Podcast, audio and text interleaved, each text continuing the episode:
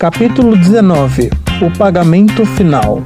A tranquilidade após um dia cheio de trabalho era a satisfação que o neto buscava sempre quando chegava em sua casa no anoitecer do Rude Ramos, bairro da divisa norte entre Santo André e São Bernardo do Campo. Mesmo gostando da vida que levava, muitas vezes as preocupações do dia a dia eram massivas, tanto pela responsabilidade de ter que tocar todos os seus negócios das transportadoras sem chamar a atenção de ninguém, quanto de ter sempre que esconder isso da sua família. Isso faz esse momento de descanso descanso ainda se tornar parte do trabalho, por não ter a liberdade de simplesmente se sentar no sofá com uma cerveja e desabafar a sua vida. Pedro, o neto chamou logo quando entrou em casa. Oi, pai! Respondeu em um grito vindo da sala. Que foi?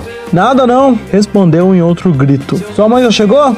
Não, ela ligou e falou que vai ter que fazer hora extra antes do feriado. O neto pensou um pouco antes de responder. Tá bom. E o Cláudio, tá em casa?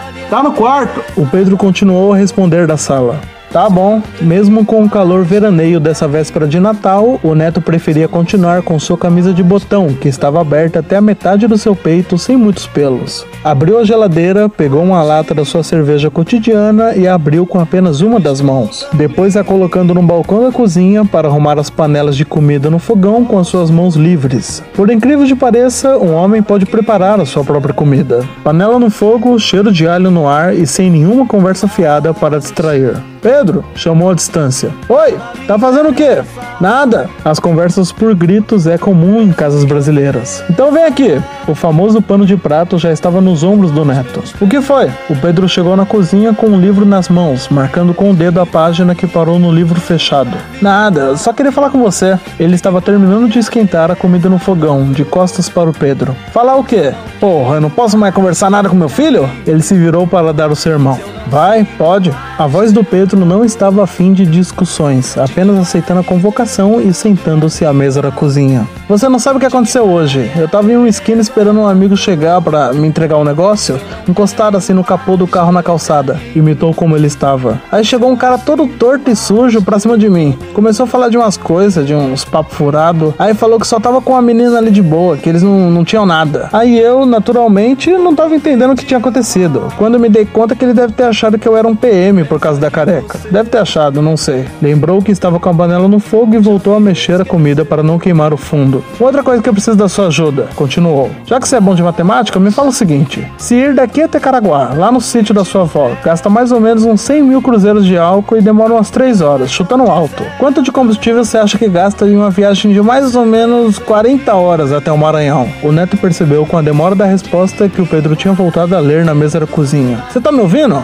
Tô. Então, quanto você acha que dá? O Pedro desistiu do livro, colocando o marca-páginas onde parou e o deixou de lado. Pensou um pouco na pergunta que ele ouviu sem prestar tanta atenção. Não sei, depende de qual carro, de qual estrada, de quanto tempo que vai ter a viagem mesmo. Respondeu com sinceridade. Ah, pelo amor de Deus, você não entendeu nada do que eu falei. Deixa eu desenhar para ver se você entende. O neto sabia ser debochado quando queria ser. Você pega daqui até Caraguá, que eu faço mais ou menos umas duas ou três horas, dependendo se a gente parar em algum posto de beira de estrada para comer alguma coisa, porque a sua mãe adora jogar dinheiro fora comprando essas merdas de artesanato de beira de estrada. Falou com um desgosto na voz. Aí então, voltando à história, pai, eu já entendi, mas não é tão fácil assim que você calcula isso. E por que, que você quer saber dessas coisas? O neto balançou a cabeça em desaprovação e limpou o suor da testa. Conversar esses assuntos escondendo o que eles realmente são eram a pior coisa do mundo para ele. É uma carga que vai vir no Maranhão para cá, mas a pessoa que encomendou isso quer pegar dois paus só de combustível, e eu tô achando muito estranho isso? Dois pau o quê? Dois milhões de cruzeiro? O Pedro ainda estava tentando entender. Sim, porque eu sou meio besta, você sabe. O deboche voltou a olhar. Já vi ali o caminho que vão fazer e já calculei de cabeça que dá muito menos que isso. Acho que estão querendo me passar a perna nessa porra. Nunca que vai dois conto para 40 horas de viagem.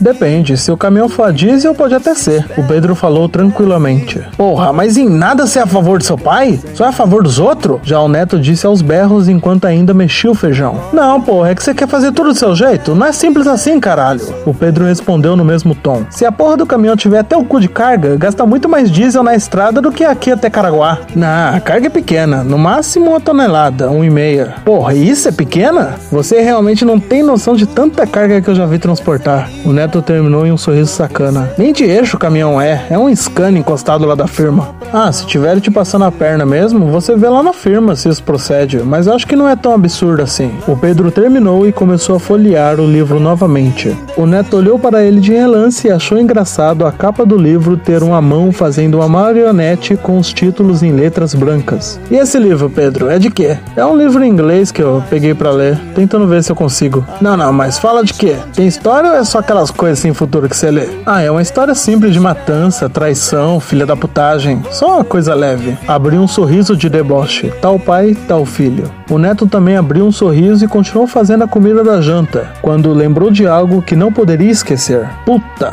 uma abreviação de puta que pariu. Que foi? Não, nada. Você não tem a sua mala para fazer? Ou vai levar sua roupa do corpo pra casa da sua avó? Disse tropeçando nas palavras. Tenho, né? Então vai lá fazer que eu vou cuidar de umas coisas daqui. Quando terminar a janta eu te chamo.